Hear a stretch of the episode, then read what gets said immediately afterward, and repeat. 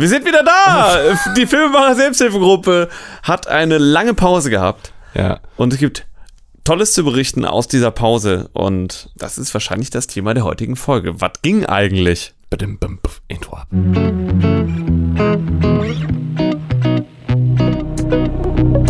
Ich habe langsam das Gefühl, dass gefühlt jede Folge mit Wir sind wieder da anfängt. Äh, vielleicht sollten wir mal wieder ein bisschen Kontinuität hier reinbringen. Klingt fantastisch. Ähm, was mit dem anstehenden Sommerurlaub nicht unbedingt ähm, gut funktionieren wir wird. können ja Fernpodcast. Oh, oder einfach jetzt so pre-producen. Aber behaupten, wir sind im Urlaub. Und wie ist in Norwegen das Wetter, Marius? Ja, richtig gut, richtig gut.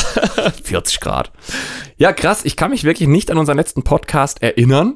Es ist lange her. Ja. Die Gründe dafür liegen wahrscheinlich in einem Kurzfilm, den wir gedreht haben. Aber dazu später, oder? Ich will erstmal die wichtigste Frage und der klassische Opener, das will ich jetzt mal loswerden. Marius, wie geht's dir? Ich glaube gut, würde ich so äh, versuchen kurz zusammenzufassen. Ich Ja. freue mich ultra auf den Urlaub. Ja. Ähm, wir haben aber insgesamt, es ist Sommer, es ist alles okay. Jetzt nach dem ganzen Stress von, vom Produzieren kommen wir gerade in eine ruhigen, ruhige Phase, müssen noch so ein bisschen nachbereiten und Co. Ist okay. Ich, ähm, Ich ja, gerade schön. wollte gerade sagen, ich freue mich auch. Also, wir haben jetzt heute den Arbeitstag schon um 17 Uhr grob beendet, um jetzt hier noch zu podcasten. Ist, ist okay. Ja, Also, mittlerweile ist wahrscheinlich auch fast 18 Uhr. Egal. Wie geht's dir denn? Ach, eigentlich wieder ganz gut. Ähm, Marius und ich, wir waren in der vergangenen Woche von Donnerstag auf Freitag in München, um beim Kamerahersteller Ari äh, eine, Brat, eine Bratwurst zu essen. Vegan. Und ähm, Marius und ich haben uns schön, wie sich das gehört, ein Hotelzimmer geteilt und hatten abends noch ein sehr tiefgründiges Gespräch über, was macht man eigentlich, wie geht's weiter, wie fühlen wir uns. Da war ich nicht so gut gelaunt, da war ich so ein bisschen pessimistisch, so ein bisschen durch. Danach oder währenddessen? Oder Nee, in diesem Gespräch. Das hat sich jetzt zum Glück durch ein sehr entspanntes Wochenende. Wir haben gestern nichts gemacht. Wir haben vorgestern nichts gemacht. Hat sich das ein bisschen aufgelöst und mich heute wieder mit äh, sehr gutem Gefühl in den Filmemacher-Alltag eingestiegen. Ja, Es klang so schön, weil es klang jetzt, als hättest du mit wir uns beide gemeint, so als wenn wir gemeinsam Nee. unsere Wochenenden verchillen. ich und meine Herzensdame. ja, es ist witzig, Genau. was manchmal so ein bisschen Freizeit und Ruhe mit einem machen kann, ne? Ja, also mh, ich hätte da so ein das Beispiel, ich bin ja der Metapherhausen, wenn man jeden Tag sein Lieblingsgericht isst, kann einem auch das irgendwann mal auf die Nerven gehen. Und so war es, glaube ich, jetzt mit dem Filme machen und produzieren. Ähm, wir haben ja noch parallel fürs ZDF Sachen hergestellt und das war irgendwann einfach dann too much. Und jetzt so ein bisschen entspannter wieder reinzugehen. Wir drehen jetzt noch was, ähm, noch ein Auftrags, noch eine Auftragsproduktion, aber das ist jetzt recht easy, da freue ich mich auch drauf. Äh, das wird am Samstag geschossen. Genau, aber ich habe schon gemerkt, dass ich so ein bisschen abgerockt war. Ähm, Wie immer nach dem selber produzieren eigentlich, oder? Ja, man ist dann einfach durch. Ich glaube, man kommt. Also, eigentlich will ich gleich erst zu Sokoloco kommen, weil ich habe das Gefühl, Ja. da ist natürlich immer noch sehr viel zu besprechen, auch wenn wir natürlich selber schon ein paar Sachen äh, durchhaben. Ja. Ähm, bei diesem Gespräch, was du eben angesprochen hast, in München im Hotelzimmer um 1 Uhr morgens, äh, was war ja ein sehr wichtiges Gespräch, hätte auch Ja. irgendwie Podcast-Potenzial gehabt.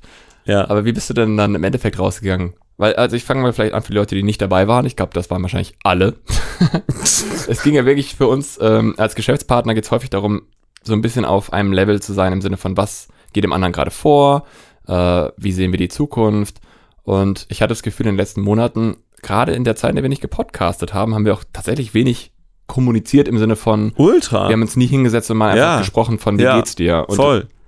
Äh, Vielleicht müssen wir an der Stelle mal kurz für neue Zuhörende einbringen, wer wir überhaupt sind, was wir überhaupt machen. Ja, stimmt. Bei Geschäftsführer, dass wir uns irgendwas teilen, das wurde ja gerade zum ersten Mal erwähnt. Ich fänd's witzig, wenn man bis hierhin zugehört hat, ohne und sich einfach nur denkt, what the hell? Ja, äh, wir sind Filmemacher ähm, und betreiben zusammen eine kleine Produktionsklitsche in Köln. Und Marius ist Kameramann, Director of Photography und eben auch Geschäftsführer zusammen mit. mir, dem Joscha. ich bin auch Geschäftsführer bei der Supersteady GmbH in Köln und mache überwiegend Regie. Du sagst überwiegend, aber eigentlich. Also, ja, ich schreibe ja auch. Ach so, verstehe. Und, und sitze mein Popo im Schnitt platt und so. Genau.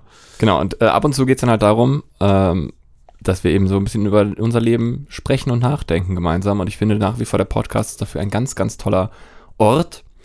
Ähm, weil man sich blöd gesagt Zeit aufzwingt, das zu machen. Genau. Und, und einfach mal sagt, so, wir sprechen jetzt. Worüber? Ja, sehen wir dann.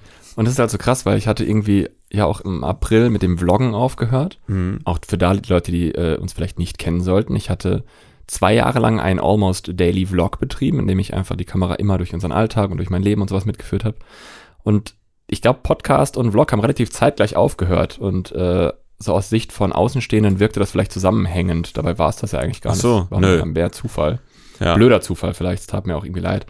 Und wie gesagt, Podcasten hilft uns tatsächlich sehr viel. Deswegen äh, am vergangene Woche in München konnten wir endlich mal wieder auch ohne Mikros. Ich will noch was zu der Historie erzählen, weil Ja. ich glaube, das wissen wenige. Ähm, wir waren ja relativ lange Nachbarn, drei Jahre lang. Wir haben auf der gleichen Straße gewohnt. so lang war das? Ja. Krass. Und ähm, irgendwann haben wir angefangen, zusammen morgens Sport zu machen und sind Radfahren gegangen.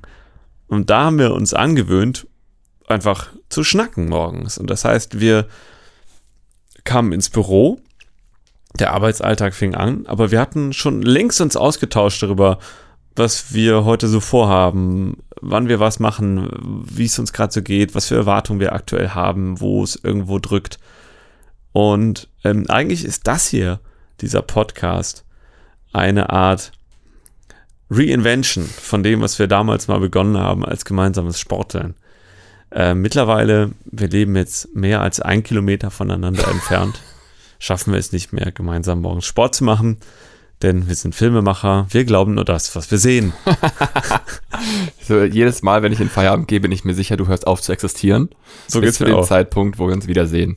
Ja. Dass dazwischen noch Leben stattfindet, glaube ich einfach nicht. Und ich denke mir immer so, wann hat er es geschafft, andere Kleidung anzuziehen? Also wirklich. Er war doch gerade noch hier. Okay, zurück zu diesem Gespräch in München. Ja. Ähm, Wie ich da rausgegangen bin, hast du ja, genau. Ich gefragt. möchte noch was dazu sagen zu diesem Ja. Gesprächsthema. Äh, ach, es ist so schön, endlich mal wieder hier seine eigene Stimme zu hören über Kopfhörer und zu wissen, dass andere Leute auch denken, weil sind die Idioten.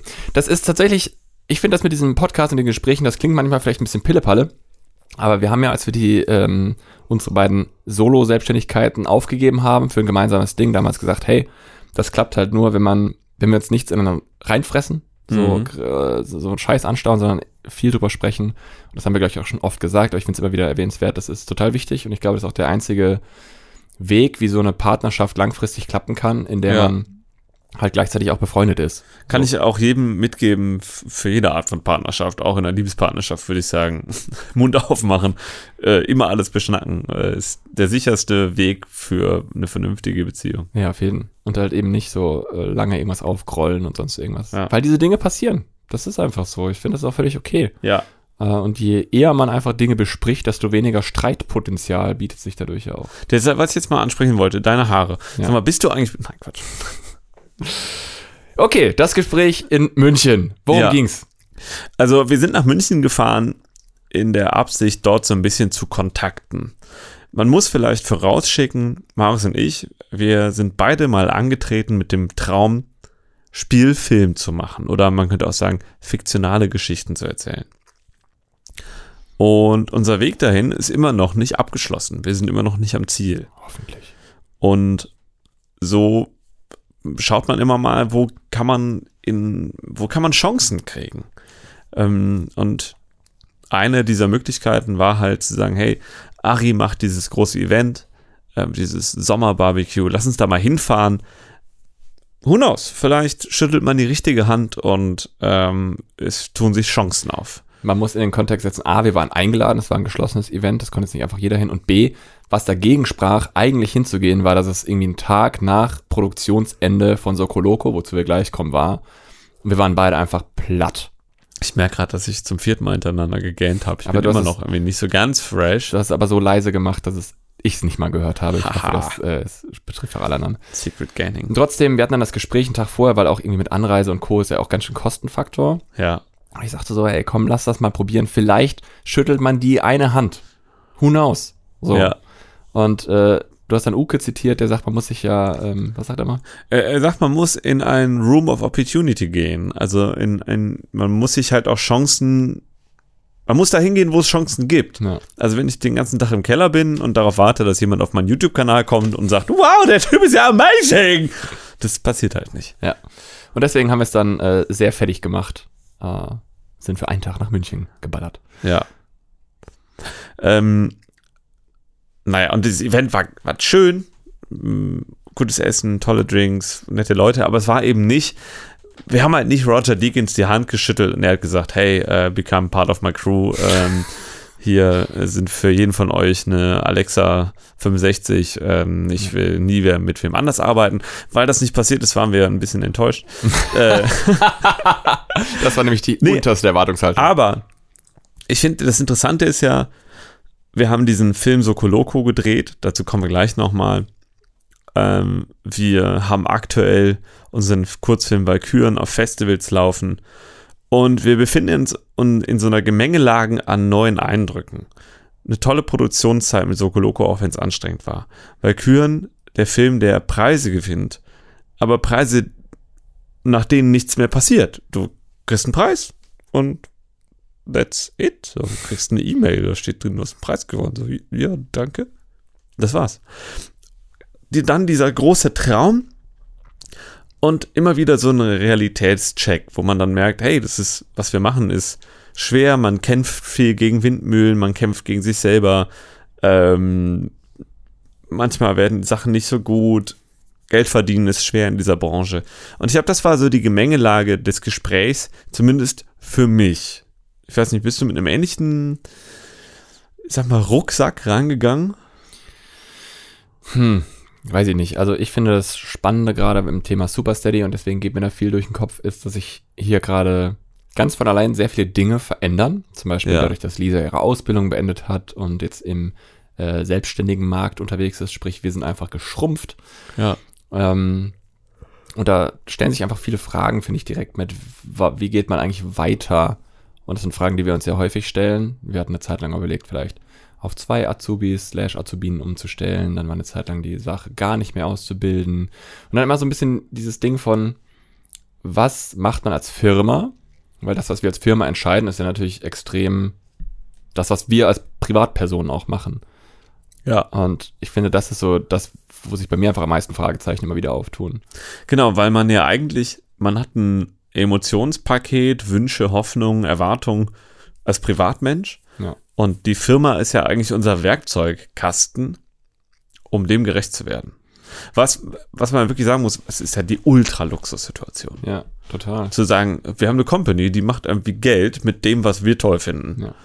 Ähm, es ist aber auch das Problem, wir zwei sind diejenigen, die die Kohle reinbringen. Im Sinne von, unsere Tagesgagen finanzieren einen Großteil von dem Apparillo hier. Und wenn man sagt, wenn es den Apparat nicht geben würde, der wirklich teuer ist mit Mieten, Gehältern, Mhm. ähm, Fahrzeugen, Lagerflächen, bla bla bla, dann hätten wir mehr Geld. Privat. Privat. Keiner von uns, also es ist, glaube ich, auch nicht dein Ziel, unfassbar reich zu werden. Ich finde, Geld ist toll, wenn man es hat, weil es entspannt. Ja. Ich finde, auf dem Level muss man sein. Aber ähm, Porsche fahren reicht mir alle paar Jahre als Leihwagen. So finde ich, finde ich super schön, muss nicht besitzen. Ähm, nur mal so eine Einordnung zu bringen. Aber was halt auch die Situation ist, wir machen das jetzt mit dieser Super Steady Firma ja schon seit ein paar Jahren. Und es ist auch einfach immer viel Frust da, der entsteht durch die Jobs, die wir machen. Und bei mir hat sich so ein bisschen die Angst aufgestaut, dass alle Jobs oder alle Produktionen Frust enthalten. Also ich glaube, das ist garantiert. Ich glaube, frustfrei ist nicht. Dann vielleicht anders formuliert, mehr Frust als Glück Hm. enthalten oder als gutes Gefühl. Mm. Und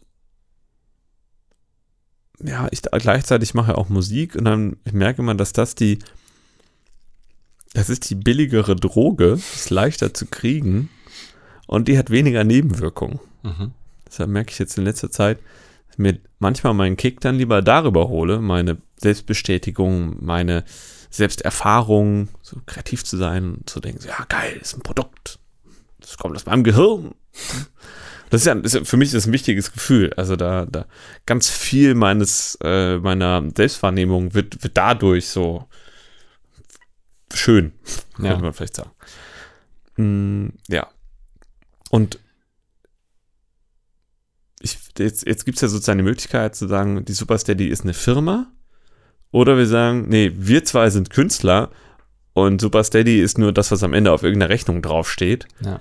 Aber wir wollen gar nicht als Company gesehen werden, wo man irgendwie anruft und sagt, ich brauche einen Imagefilm, sondern man sagt, ich will diese zwei verrückten, coolen Vögel haben mit ihren tollen Ideen. Und das ist eigentlich ja der größere Traum, es ist nur unfassbar schwer. Genau.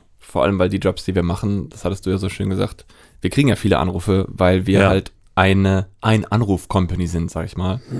ähm, und wenn wir jetzt ein Regisseur als Solotyp und ein Kameramann als Solotyp wären, dann würde sicherlich einiges anders laufen und vielleicht Genau. auch teilweise gar nicht mehr. Ja, denn man, wir sind so auch Full-Technik, Full-Service-Partner. Man ähm, kriegt von uns halt das Komplettpaket, Licht, Ton, Personal. Personal vor allem, ja, absolut. Ich glaube, das Ähm. ist das große Ding für unsere Kunden, die dann nicht anfangen müssen, mit jedem Gewerk einzeln zu verhandeln Ja. und Verträge zu machen und Anstellungen und so ein Scheiß.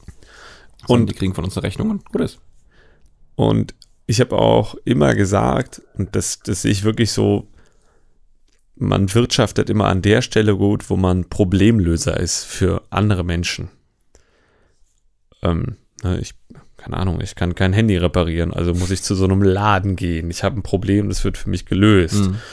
Bei Anwälten, ÄrztInnen. Es ist immer so, ich habe ein Problem, ich brauche eine Dienstleistung. Und je komfortabler wir das Problem lösen können, desto relevanter sind wir. Nur ist halt Problemlösen auch ein super frustiger Job, weil wir wollen ja nicht Probleme lösen, sondern wir wollen Sachen, die gut sind, gute Bücher zum Beispiel, noch geiler werden lassen. Ja. Und ich weiß nicht, ob man sich emanzipieren kann von diesem Problemlösen. Also ich möchte weg von einem von dem Beruf eines Arztes, der Krankheiten behandelt, hin zu einem Arzt, der sagt, wissen Sie was? Vertrauen Sie mir, wenn Sie so leben, wie ich das empfehle, werden Sie gar nicht erst krank. Die Metaphern sind wieder strong. Diese ja, auch schlecht. Ich, ich glaube, die hinkt auch ein bisschen, aber ich weiß, was du meinst. Ja.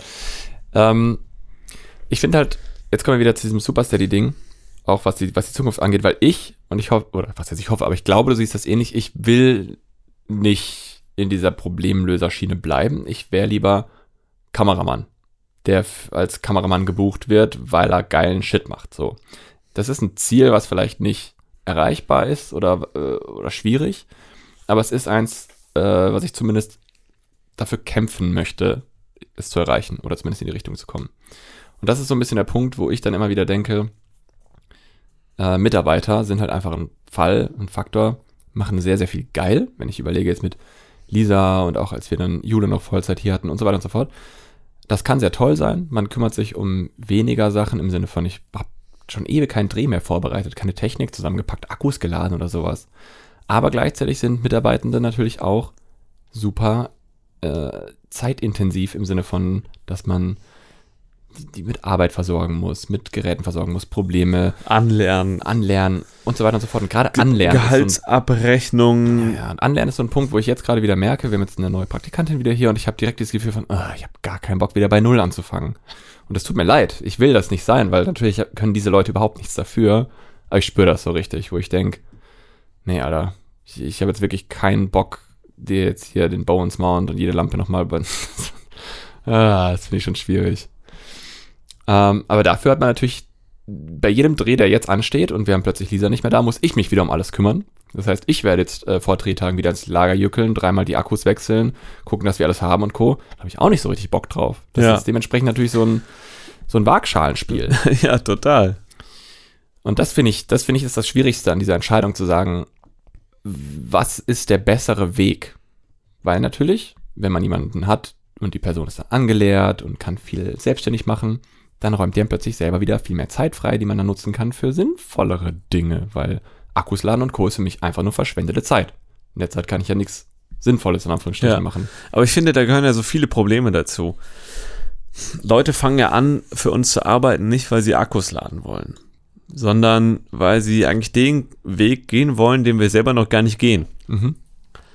Das heißt, man hat ja auch unattraktive Arbeit. Dann entsteht dadurch ja auch nicht unbedingt ein glückliches Arbeitsnehmerleben.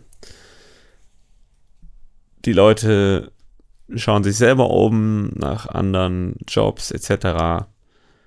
Das heißt, es kann sein, dass man irgendwann jemanden verliert, man muss das nachbesetzen.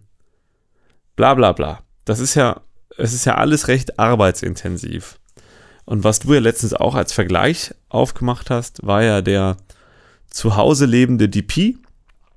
Der hat da eine Schreibtischecke und sonst nichts. Vielleicht eine Fotokamera.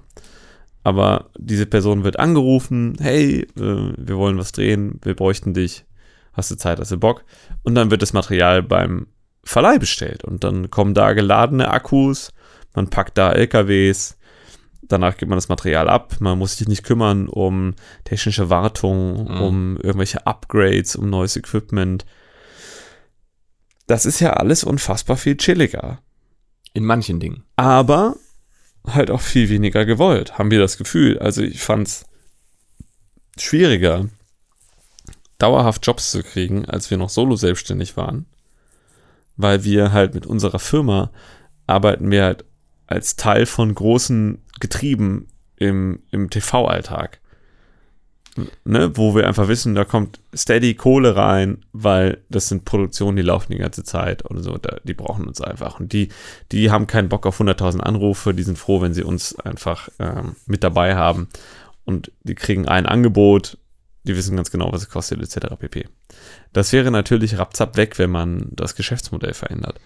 Genau, ich glaube, es liegt halt daran, dass wir nie, oder ich zumindest in dieser Bubble war, von der Ja. ich spreche, weil wir, du und ich, wir haben von Anfang an waren Immer Companies, Dienstleister ja. für alles. Ja. Und in der Zeit, in der ich äh, dich kennengelernt habe und mit Steve und Chris im Büro war, wurde ich recht häufig einfach als Kameramann gebucht. Ja. Und rückblickend war das eigentlich nice. So, natürlich war der Apparat der GmbH trotzdem schon da und dementsprechend teuer. Aber ähm, diese Bubble, von der ich jetzt hier spreche, und du ja auch, was mehr so eine Fiction, Spielfilm, Serienproduktionsbubble ist, da sind wir ja nicht drin. Nee. So, und das ist halt wieder dieses Ding von, wir werden natürlich nicht dafür gebucht, weil wir es nicht anbieten. Weißt du, und da, da ist in mir manchmal diese, dieses Zwei-Wölfe-Ding, wo ich dann irgendwie denke, ey, Alter, geh lieber nochmal Full Risiko ein, zwei Jahre lang und probier das. Zwei Wölfe-Ding? Ja, es gibt doch dieses in diesen zwei Wölfe. Und der eine will das und der andere will das. Kennst du das nicht? Nee, Okay. erklär mal. That's it. Ist das, ist das von so Coaches, die auf YouTube Werbung Weiß schalten? ich nicht, kann sein. Ich sehe das immer nur als Meme. Kauf mein Buch. Ähm, ich glaube, das kommt irgendwie aus dem Japanischen oder so. I don't know, Leute. Es ist, Okay. ich ich kenne das, wie gesagt, nur als Meme. Und der sind zwei Wölfe. Einer ist DP, der andere ist Geschäftsführer. So ungefähr, ja. Wolf Wars.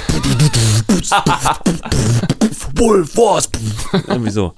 Gefällt Geile mir. Sendung für RTL 2. Auf jeden Fall. Ähm, der hat auf jeden Faden verloren, danke. Äh, Ja, auf jeden Fall glaube ich halt, manchmal müsste man vielleicht äh, sich nochmal irgendwie dieses, diesem Risiko hingeben, weil ich rede da oft drüber, die besten Sachen, ähm, die uns passiert sind, sind aus Risikoentscheidungen irgendwie passiert. und du meinst das Risiko nochmal tiefer anzufangen? In einer, I don't know. Ich sage ja, ich habe keine Antwort darauf, aber halt sozusagen äh, krass drauf zu pushen, in diese Bubble reinzukommen, wo man halt vielleicht als Kameramann und als Regisseur gebucht wird für Spielfilm, Serie, was auch der, immer. der Witz ist, ich wäre voll dabei.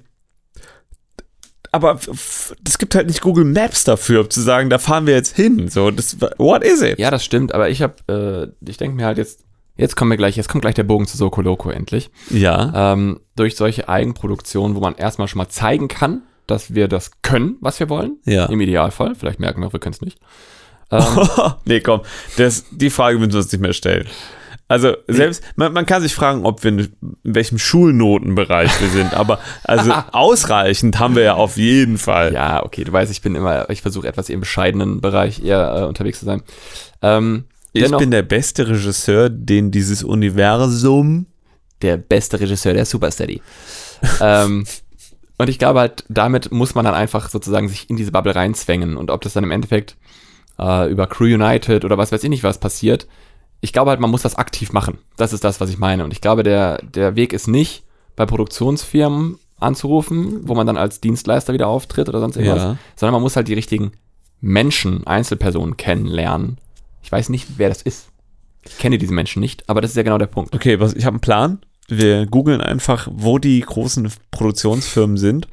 Und dann treiben wir uns zur Mittagszeit immer in den Cafés und, ähm, und Restaurants rum und hören immer so Gespräche ab. Und wenn irgendwas so fällt, dann so, äh, äh, hab ich richtig verstanden, ihr sucht da noch jemanden, also siehst mal eine Karte.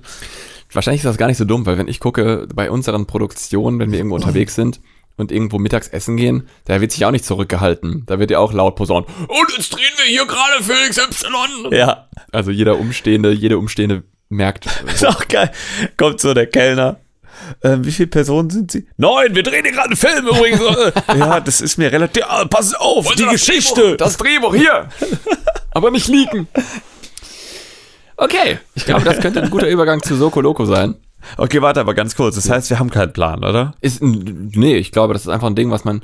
Ich will auch gerade gar keinen Plan schmieden, weil ich denke mir, und vielleicht siehst du das ähnlich, mit diesen fünf Wochen Urlaub. Können wir da an der Post Hall drauflegen? Fünf Wochen Wochen. Urlaub. Blau, blau, blau. Laub, Laub, Laub. Ist erst im Herbst, ja? Ja.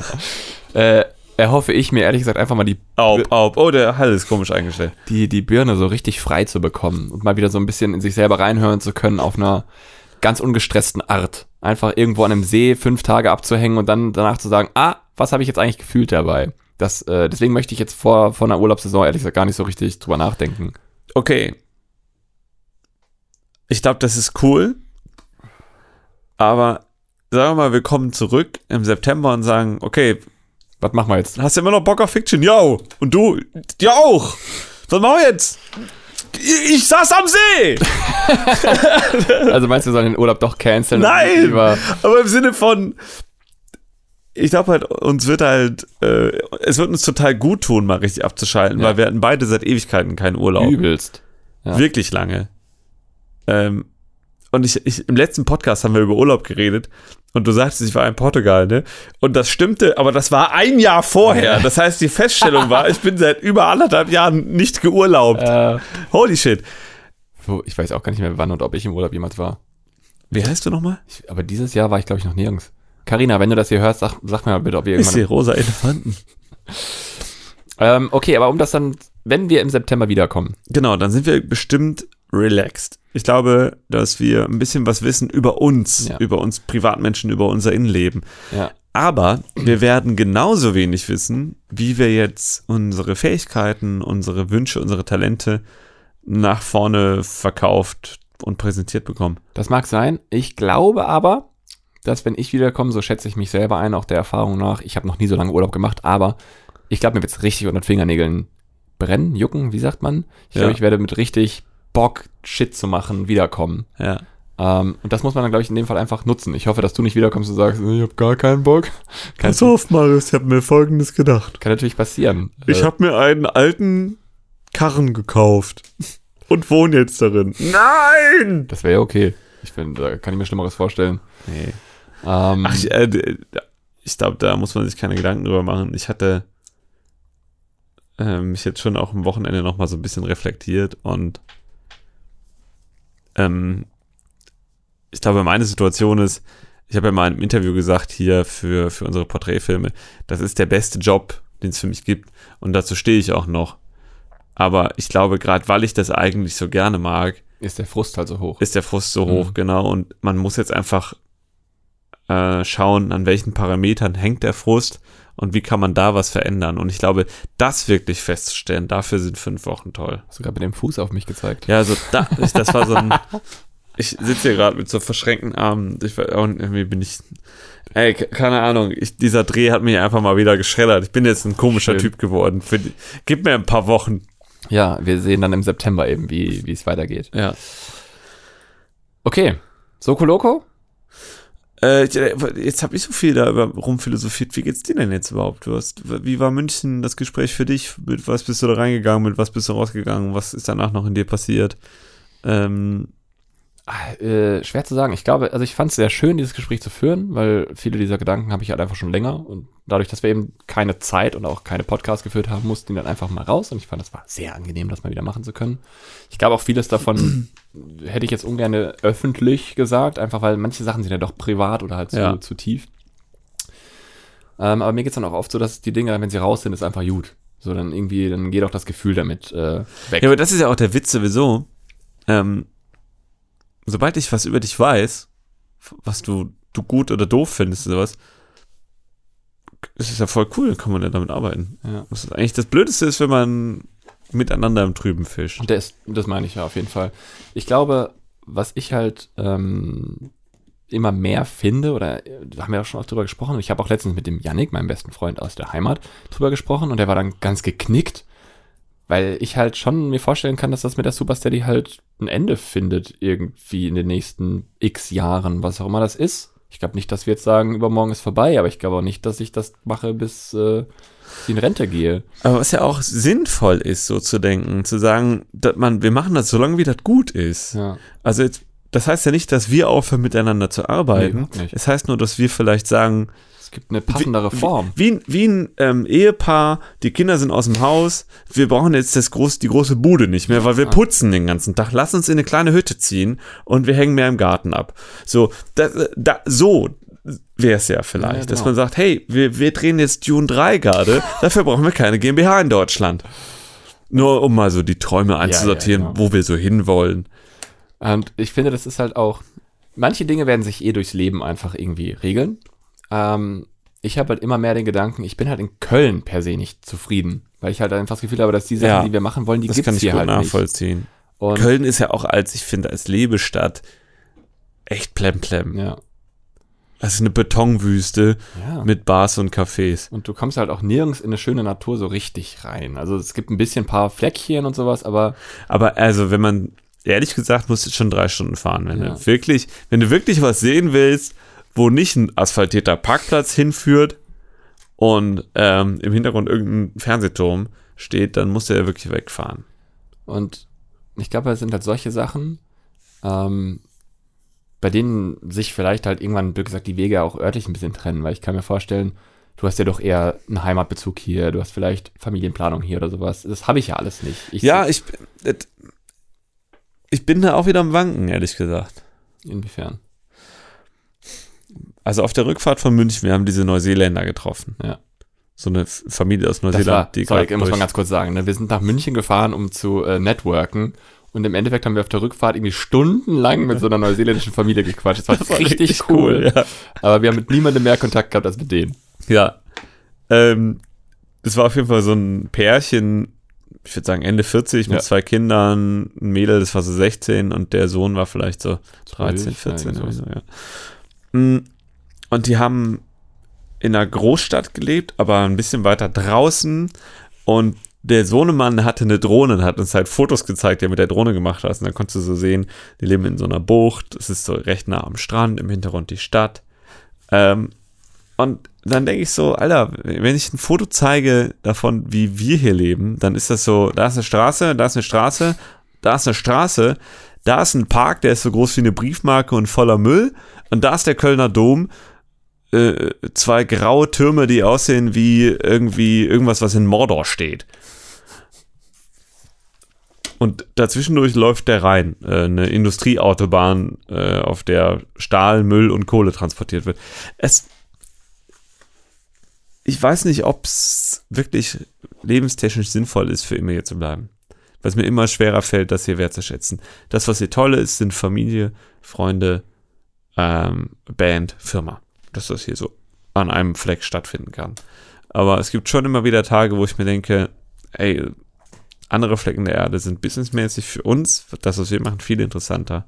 Weil die deutsche Filmbranche ist halt echt fragwürdig. Ähm, und wir haben einen geringen Absatzmarkt mit unserer deutschen Sprache. Ähm, und ich finde es halt hier so von vom, vom Lebensstil finde ich es nicht so toll in Deutschland, das kann man schon sagen. Hm. Ja, solche Dinge. Ich weiß nicht mal, ob ich jetzt per se aus Deutschland raus wollen würde, aber ich merke halt, in Köln gibt es halt eben nicht die Jobs, die wir wollen. Ja, deshalb würdest du gern nach Dormagen ziehen. Das ist genau das Ding. Nee, ich, I don't know. Ich würde auf gar keinen Fall nach Berlin wollen. Ich finde Berlin einfach eine grundunsympathische Stadt. Ey, wirklich in Berlin, mir wird es da schlecht gehen in der Stadt. Ich mag das da gar nicht. Das ist ja noch schlimmer. Dass die Sachen, die an Köln blöd sind, sind ja in Berlin noch viel, viel blöder. Und deswegen, es ist halt so abhängig davon, was man beruflich macht, weil wenn man, blöd gesagt, der Künstler ist und nicht der ähm, Dienstleister und man halt gebucht wird für Film, Serie, whatever, Mhm. dann ist es halt ortstechnisch eh egal. Ja, voll. So, und dann Wenn, wenn wir uns reinziehen bei den Produktionen, für die wir arbeiten, was da an Geld in die Hand genommen wird. cool, danke Siri. Warum auch immer jetzt hier Whatever von Crow gespielt wird. What the fuck? Komisch.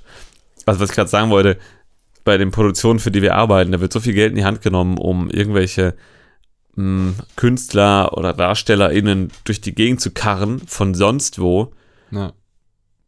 dass, dass das Und ist sozusagen kein großes Kontraargument. Ja, und bei den ähm, Spielfilmsachen, die wir gemacht haben, dann wirst du irgendwo im Hotel untergebracht, wo auch immer halt gerade gedreht wird. Ja, genau. Ist auch egal, wo du Ja. herkommst. Und dann Und fahr wenn in Ungarn gedreht wird, dann ist wurscht, ob du aus Köln dahin fährst oder aus Kopenhagen. genau. Und ich fahre dann einfach mit dem Van rüber und penne im Van und äh, streiche mir noch die Hotelkosten ein. Nice. So, I don't know. Deswegen denke ich mir, dann kann man auch irgendwo hinziehen, wo man Bock hat zu leben. Aber das sind halt alles so, wenn, vielleicht, möglicherweise ist. Ja, das, das muss man halt anpacken. Und da ist halt die Frage, wie geht man mit Prioritäten um?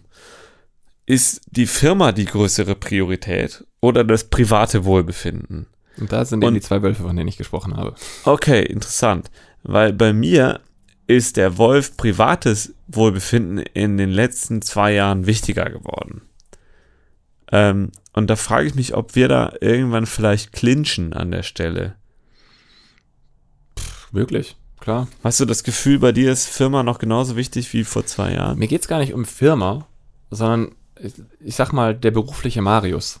Sagen Ja. wir es so. Und da geht's eben eher um diese Frage zwischen Dienstleister und Künstler. Und ich merke halt, ähm, die Firma wird mir insofern unwichtiger, weil ich halt gerne künstlerischer arbeiten würde und Ja. weniger dienstleisterischer Ja. arbeiten würde. Verstehe. Aber da glaube ich schon, habe ich schon auch festgestellt, haben wir durchaus eine andere Priorisierung, weil ich eben, das mache ich die ganze Zeit, eher denke, so jetzt nochmal zwei, drei Jahre lang versuchen, das reinzubuttern.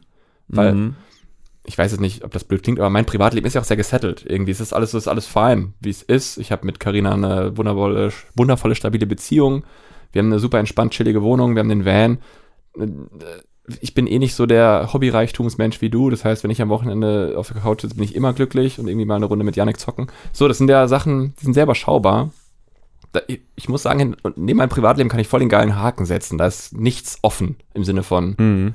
äh, irgendwelche großen Sachen. Ich habe, blöd gesagt, um auch wieder auf das Geld zurückzukommen, 0% Geldsorgen. Also Mhm. mein Kontostand wächst so im, im, in der Regel. Das ist sehr angenehm.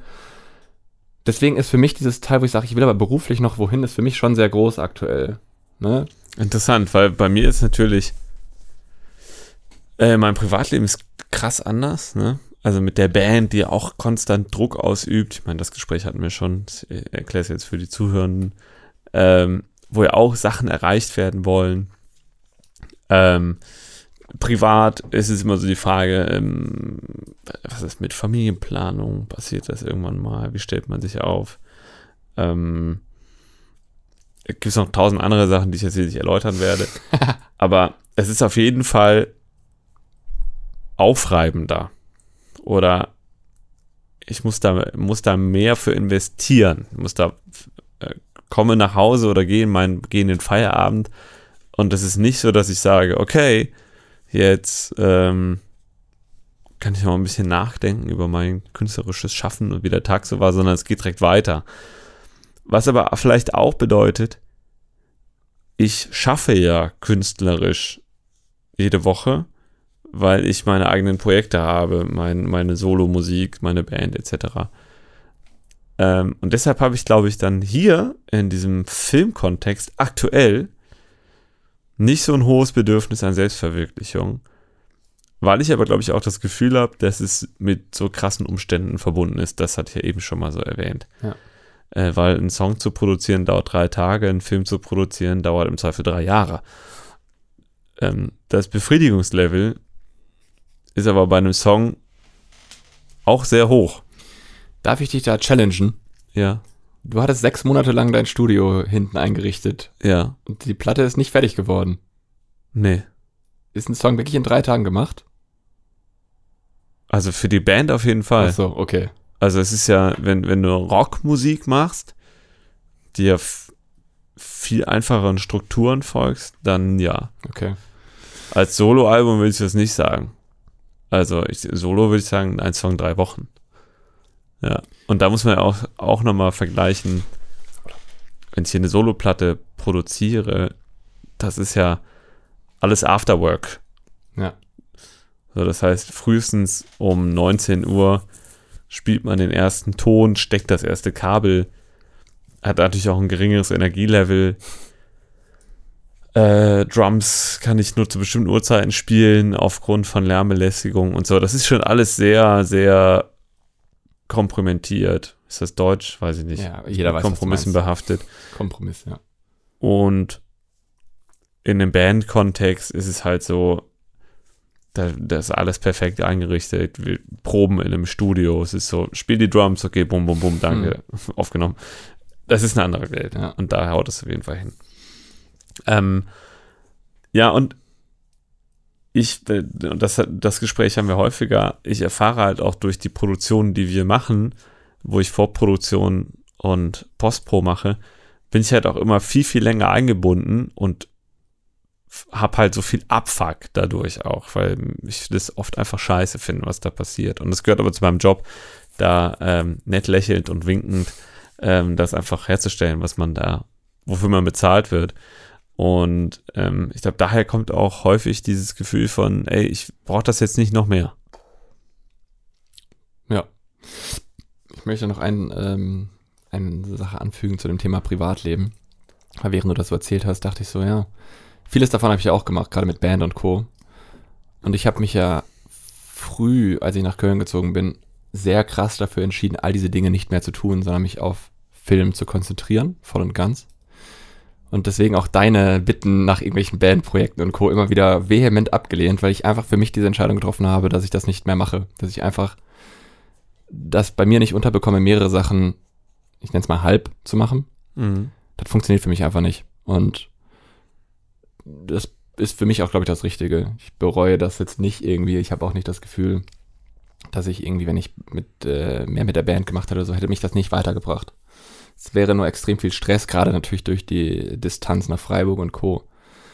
Und es hätte mich aufgehalten in anderen Dingen. Die, das Hobby, was ich mir gegönnt habe, war dann Vloggen, weil es auch so eine Sache ist, die nur mich braucht. So. Ja, ja, das ist ein Riesenunterschied, oder? Ja, und das ist sehr, sehr angenehm, weil ich starte, ich mache, ich finische, keiner redet rein, ab dafür. Und Ja. gerade durch dieses Daily-Format, wo man auch einfach gesagt hat, es fängt morgens an, es ist abends vorbei.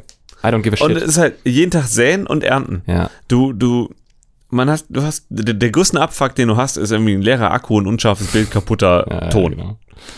So, und das ist äh, auch total erfüllend gewesen, weil dieses künstlerische, oder was, künstlerisch ist vielleicht der falsche Ausdruck dafür, es war jetzt Kreative kann man ja schon genau, sagen. aber halt so eine Art von Output, wo man auch ein direktes Feedback von Leuten bekommt und so. Darum geht's sehr oft. Ich meine, wir sind alles Selbstdarsteller. Uns geht's ja drum, gesehen zu werden, gelobt zu werden. Und das war beim, oder Obwohl ich finde, Selbstdarstellen be beinhaltet als Begrifflichkeit ja sowas Künstliches, was Forciertes.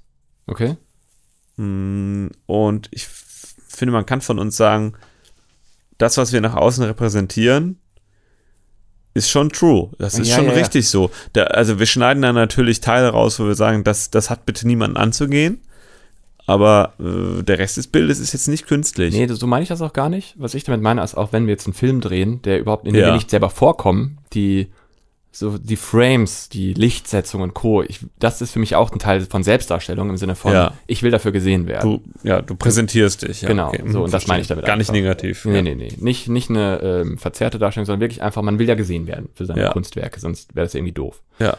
Ähm, weiß nicht, worauf ich damit hinaus wollte.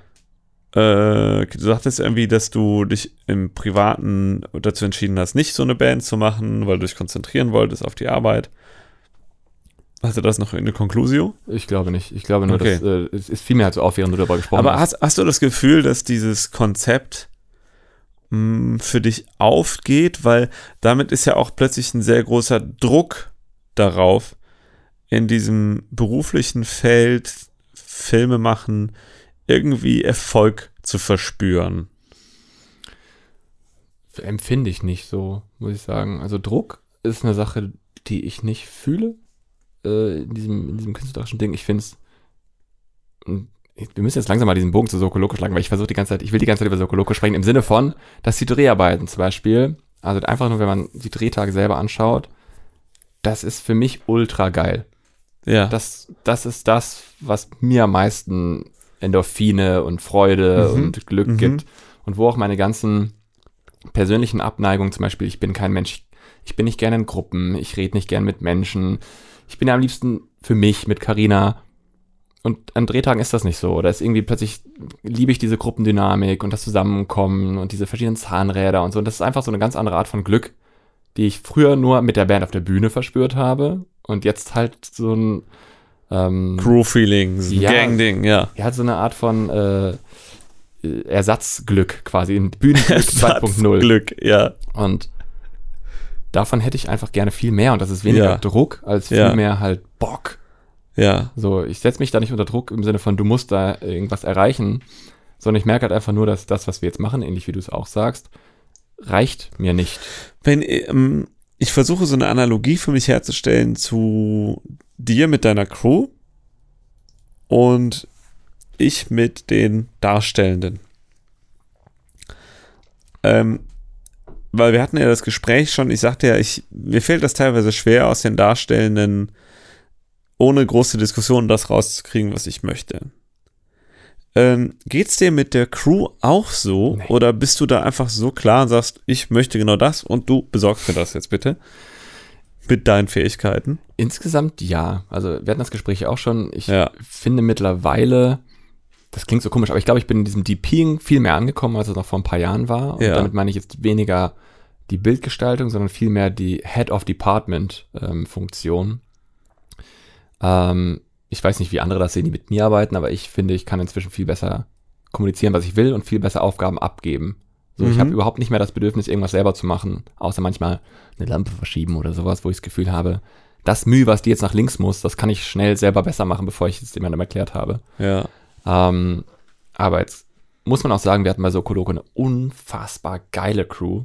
Super viele Mhm. Leute, die ja über unser Instagram- und YouTube-Aufruf und sowas kamen, die wir vorher nicht kannten und trotzdem liegt das im technischen. Was, was ja total verrückt ist, weil man denkt ja, ja, einem geschenkten Gaul schaut man nicht ins Maul, wird schon irgendwie gehen und dann kommt dabei heraus, dass die Leute halt mega cool sind und, und fucking talentiert auch. übel krass. Das Und ist schon ein toller. ähm, das war doch toll, mich da reinfallen lassen zu können, gerade ja. mit Ich meine, klar, mit Lisa im Kameradepartment hatte ich auch jemanden, den ich kenne, aber mit Yannick, den wir jetzt aus Berlin hatten, der so unfassbar gut und nett und talentiert ist, wo ich einfach von der ersten Sekunde an wusste, geil, ich muss mich, ich muss mich nicht kümmern. So, die Sachen, die er macht als Kameraassistent sind besser, als wenn ich das mache. Mhm.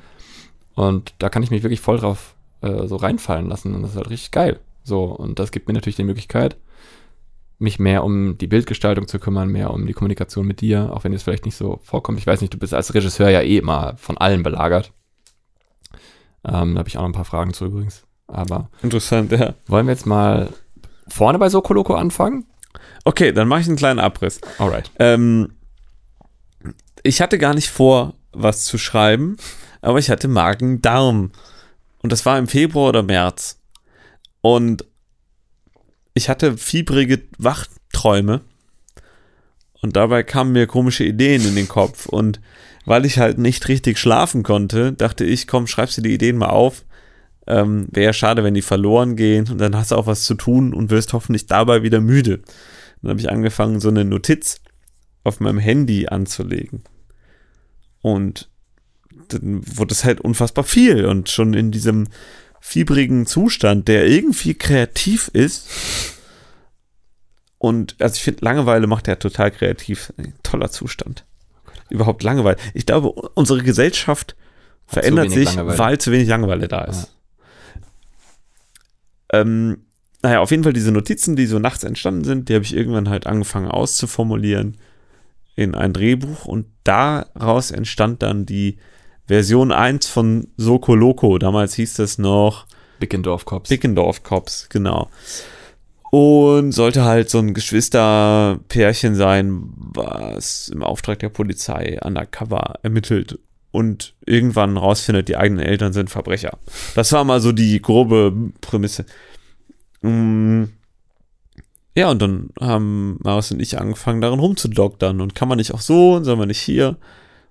Und dann haben wir über die ersten Besetzungsideen diskutiert und kamen recht schnell auf den Gedankengang, dass Katjana Gerz und Gisa Flake, die wir beide aus dem Heute-Show-Kontext kennen, äh, ein total cooles Geschwisterpärchen abgeben würden. Und das war dann auch so der erste Anruf in Richtung Darstellenden. und die waren, ich glaube, sofort an Bord. Ne? Mhm. Wir hatten Katjana Gerz in einer der letzten Podcast-Folgen, die man ja auch nachhören kann, ähm, zu Gast. Und da hatten wir auch schon rumgesponnen, was man an Formaten machen könnte. Und im Nachgang hatten wir nochmal mit ihr Kontakt und da sagte sie auch, sie würde schon wirklich sehr gerne mal was mit uns herstellen. Und ähm, auf dieser Welle war irgendwie klar, wir können, können damit rechnen, dass sie Lust hätte, das mit uns zu machen. Und später dann mit diesen beiden Namen im Gepäck haben wir weitere Darstellende gefragt, die alle zugesagt haben. Und dann hatten wir unseren Cast zusammen. Und dann haben wir das Drehbuch weiter verfeinert, haben versucht, Termine zu finden und dabei kam der Drehzeitraum raus, der jetzt letzte Woche geendet ist. So meine Kurzform. Okay, dann bleiben wir noch in diesem Vorproduktionsding. Man muss sagen, dadurch, dass der Vlog nicht war und die äh, Podcasts, wir hatten jemanden hier in der Zwischenzeit, den Martin. Und ähm, Martin hat eigentlich ursprünglich nur einen Monat Praktikum hier gemacht, war jetzt letzten Endes aber drei Monate da.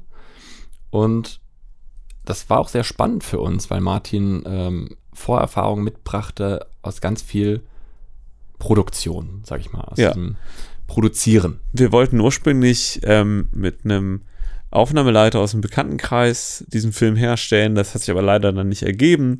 Dann dachten wir schon, ah, wir müssen es irgendwie selber machen. Und dann entpuppte sich aber Martin äh, als voll das Orga-Genie.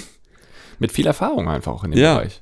20 Jahre gerade geworden, aber halt irgendwie schon echt äh, viel, viel im Produzieren gemacht. Also nicht 20 Jahre Erfahrung, sondern Ja. 20 Jahre Alt. Lebenserfahrung. Das ist schon verrückt.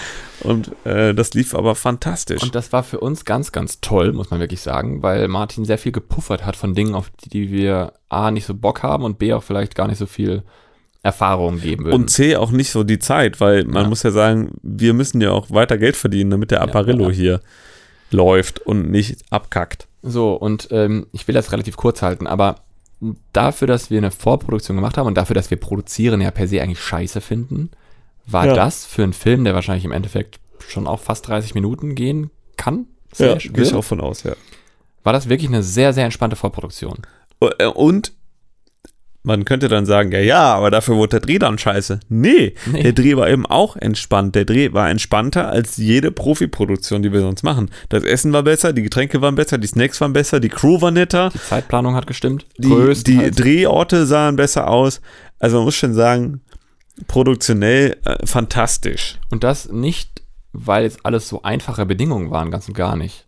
Also es war ja wirklich m, trotzdem ein äh, kompliziert ist vielleicht nicht der richtige Begriff, aber ein fordernder Dreh mit irgendwie Drehs im Genau. Flugsimulator, irgendwie mit äh, Fake-Hintergründen, mit Nachtdreh, Rückpros, allem drum und Ja. dran. Also wir hatten schon echt ein paar. großen Cast auch, Ja. teilweise, ich glaube, sieben Leute in einem Bild, das ist ja schon aufwendig. Ja, und wir hatten ja auch mit, mit Cast zusammen teilweise 34 Leute am Set. Das, Ja. das muss erstmal irgendwie alles gemanagt werden. Und da ist aber das Spannende bei Martin, finde ich, gewesen, man hat halt gemerkt, dass er auch an der Kamera schon als DP gearbeitet hat, dass er auch in der Aufnahmeleitung schon gearbeitet hat und dadurch hat er sozusagen interdisziplinär eine fantastische Synapsenverknüpfung und versteht einfach, was organisatorisch notwendig ist, um bestimmte Dinge notwendig zu machen Hm.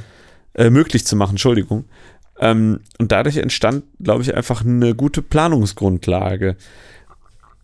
Und da, also das ist, habe ich so noch nie erlebt, dass äh, jemand, der Aufnahmeleitung macht für einen Film, eigentlich Kameramann ist und dementsprechend versteht, was da auch gebraucht wird. Und das war, ähm, ich glaube, das ist sein, sein großer USP. Mal schauen, ob er den vermarktet und Martin, glaube ich, also ich habe Kameraarbeit von ihm gesehen, ist wirklich gut. Ja. Ich weiß nicht, ob du das gesehen hast, Ja. was er da gemacht hat.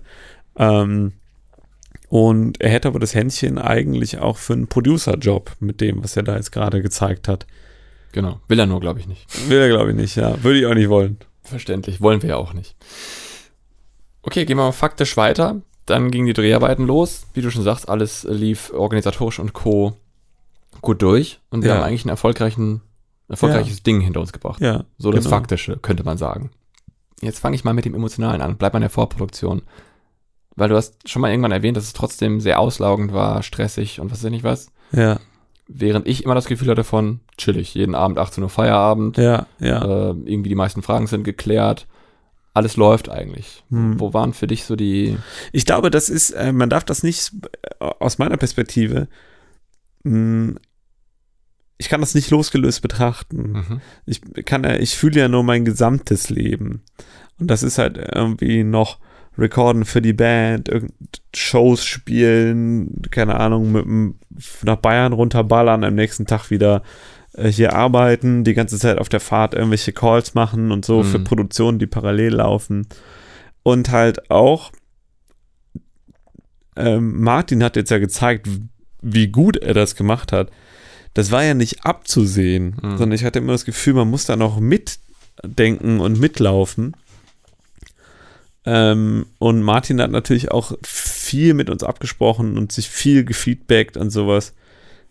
Und das bedeutet ja schon einfach, dass da noch mehr passiert im Kopf. Ähm, dann, ich das weißt du natürlich, ich habe noch, noch gedacht, ich lerne noch mal eben eine neue Sprache on top und so. Das war einfach too much. Es war einfach, die, die Frühjahrsmonate jetzt bis in den frühen Sommer rein, waren einfach zu viel. Also ich bin eigentlich an einem Punkt, wo ich sagen muss, hm, das ist so ein bisschen eine leichte Form von Burnout und die ist gar nicht mal arbeitsrelated, sondern es ist das Gesamtpaket. Mhm. Mm, Ich glaube, deshalb hat das für mich sich nicht gut angefühlt, sondern potenziell eher so, dass ich Tag für Tag meine Batterie komplett leer mache. Ähm, und man muss sagen, und das ist halt, ich hätte das ja niemals diesen Film machen können, hätte ich nicht äh, so einen Martin, hätte ich nicht jemanden wie dich. Also das ist ja, ähm, ich habe ja total davon profitiert, dass ihr da so stark äh, am Start wart und so viel halt geplant und gedacht habt. War häufig so, dass ich irgendwie beim Sender war oder sowas und ihr habt hier derweil irgendwelche Motive besichtigt, irgendwelche Shots ausprobiert, technische Sachen schon mal vorgestaged und so. Das ist ja, ähm, also ich habe das Gefühl, im Vergleich zu Valkyren ist das jetzt organisatorisch euer Werk, nicht meins. Aber ist das nicht gut?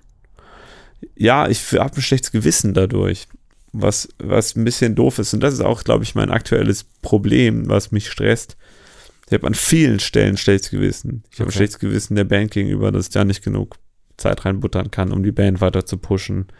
Ich habe ein schlechtes Gewissen gegenüber meinem Soloalbum, weil es immer noch nicht fertig ist, obwohl es kurz vor fertig ist. Es ist halt so dumm, weil du kannst so, du weißt so, okay, wenn ich mich jetzt da zwei Wochen dran setze, dann ist das Ding geil und fertig und ich kann tierisch was pushen. Äh, ich habe ein schlechtes Gewissen gegenüber Regina teilweise, weil ähm, eine Mitarbeiterin von uns, weil ich kaum noch hinterherkomme, kontaktmäßig Hm. ähm, teilweise meinen Freunden in der Beziehung und dieses konstante Gefühl, dass du nie irgendwo so ganz was machst, das stresst mich sehr. Und das Interessante ist ja, dass du eben sagtest, du hast dich mal bewusst dafür entschieden, dich zu konzentrieren auf eine Sache.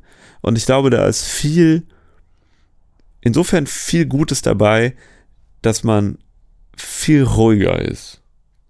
Ich glaube auch, dass da dass dabei herauskommen kann, dass man unzufrieden ist, weil wenn da nichts kommt auf dieser einen Straße, auf der man sich bewegt, dann hast du halt auch keine Ausweichmöglichkeit. Aber auf der anderen Seite suche ich natürlich nach Dopamin und Endorphinkicks auf so vielen Spuren gleichzeitig, dass das nie so richtig geil ist. Es erinnert mich so ein bisschen wie bei Sims. Du konntest früher so Charaktere einstellen, konntest sagen, der ist super nett, aber dann war alles andere scheiße. Und so, man hat halt nur x Prozentpunkte und die muss man verteilen auf Man alle könnte auch Levels. sagen, Tag hat nur 24 Stunden. Ein Tag hat nur 24 Stunden. Und ich hatte schon früher, ich hatte so einen Fotovlog früher und da hieß, der Tag ist zu kurz. Und das meine ich, das ist auch absolut mein Lebensgefühl. Nur, dass jetzt mit zunehmendem Alter, ich bin ja nicht alt, ich bin 32, merke ich aber, dass wenn ich den Tag komplett ausstaffiere mit Terminen und To-Dos und Wanna-Dos, dass ich am Ende platt bin und unglücklich. Und in der Vergangenheit war das so, ich war platt und glücklich. Und das heißt, ich muss was ändern. Ich muss irgendwo mich zurücknehmen. Und die Firma kann es nicht sein, weil es ist, ich lebe davon. Hm.